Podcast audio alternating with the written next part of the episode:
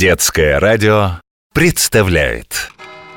В одном древнем-предревнем городе На одной старой-престарой улице В слегка покосившемся кирпичном доме С красной черепичной крышей В комнате с окном, выходившим в сад Стоял большой платяной шкаф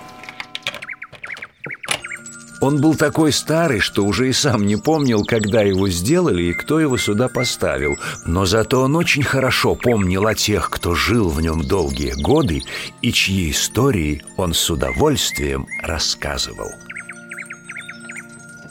Сказки из платяного шкафа.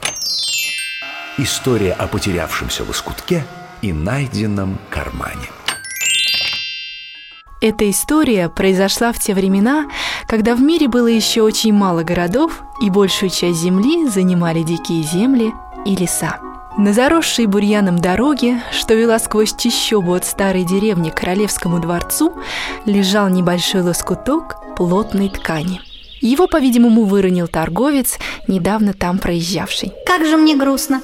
Как же мне зябко Причитал Лоскуток Неужели я никому не нужен? Неужели мне навсегда придется остаться в этом лесу? Лоскуток мог бы пролежать так очень долго Но, к счастью, вскоре после того, как он был потерян По лесу шел странник какой красивый кусочек ткани!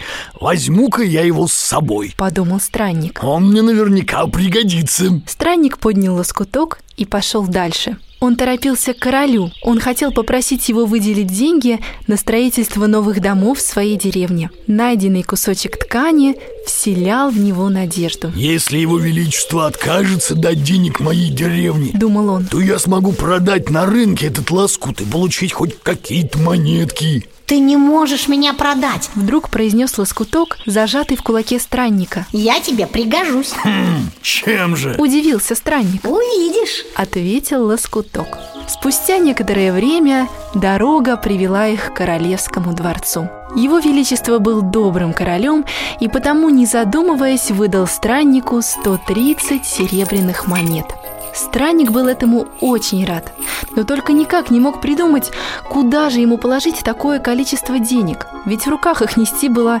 очень неудобно. И тут лоскуток, зажатый в кулаке странника, вновь прошептал ему «Странник, заверни монеты в меня, я помогу тебе их донести».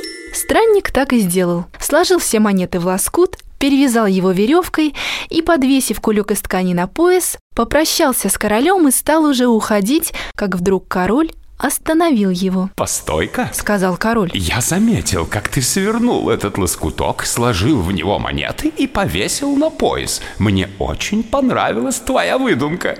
Отдай лоскуток мне!» Странник не мог отказать королю и подарил ему свой лоскут ткани а сам пошел в свою деревню, держа монеты в обеих ладонях. «Как чудно он придумал!» — воскликнул король. «Носить монеты в небольших тканевых мешочках, привязанных к поясу. Это же просто находка!» А в это время лоскут, лежавший на коленях у короля, радовался своей востребованности. «Вот это да!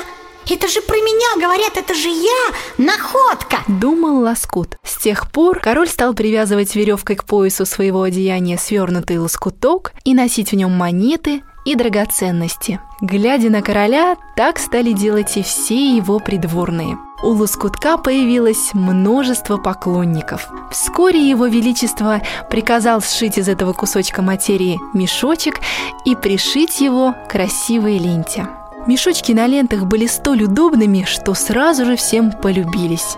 Я и не мог подумать, что во мне все будут так нуждаться. Какой же я полезный!» Говорил про себя Лоскуток. Теперь все жители королевства ходили с привязанными к поясу тканевыми мешочками. «Не хочу, чтобы мешочек всегда приходилось привязывать к поясу», сказал однажды король своим придворным, доставая в очередной раз несколько золотых монет. «Пусть он будет пришит к моему костюму». Желание короля тут же было исполнено. К его наряду пришили прямоугольный лоскут ткани, оставив сверху прорезь для удобства доставания из него вещей. Эта деталь на моем костюме будет называться...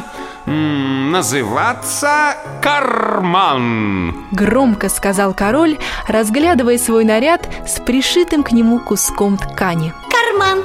Какое прекрасное название! Гордо прошептал лоскуток, пришитый к королевскому камзолу. Теперь я часть королевского наряда. С тех пор карман не утратил своей популярности. В кармане можно носить все, что угодно. И конфеты, и монеты, и даже иногда котлеты. В одном древнем-предревнем городе, на одной старой-престарой улице, в слегка покосившемся кирпичном доме с красной черепичной крышей, в комнате с окном, выходившим в сад, стоял большой платяной шкаф. Он был такой старый, что уже и сам не помнил, когда его сделали и кто его сюда поставил. Но зато он очень хорошо помнил о тех, кто жил в нем долгие годы и чьи истории он с удовольствием рассказывал. Сказки из платяного шкафа.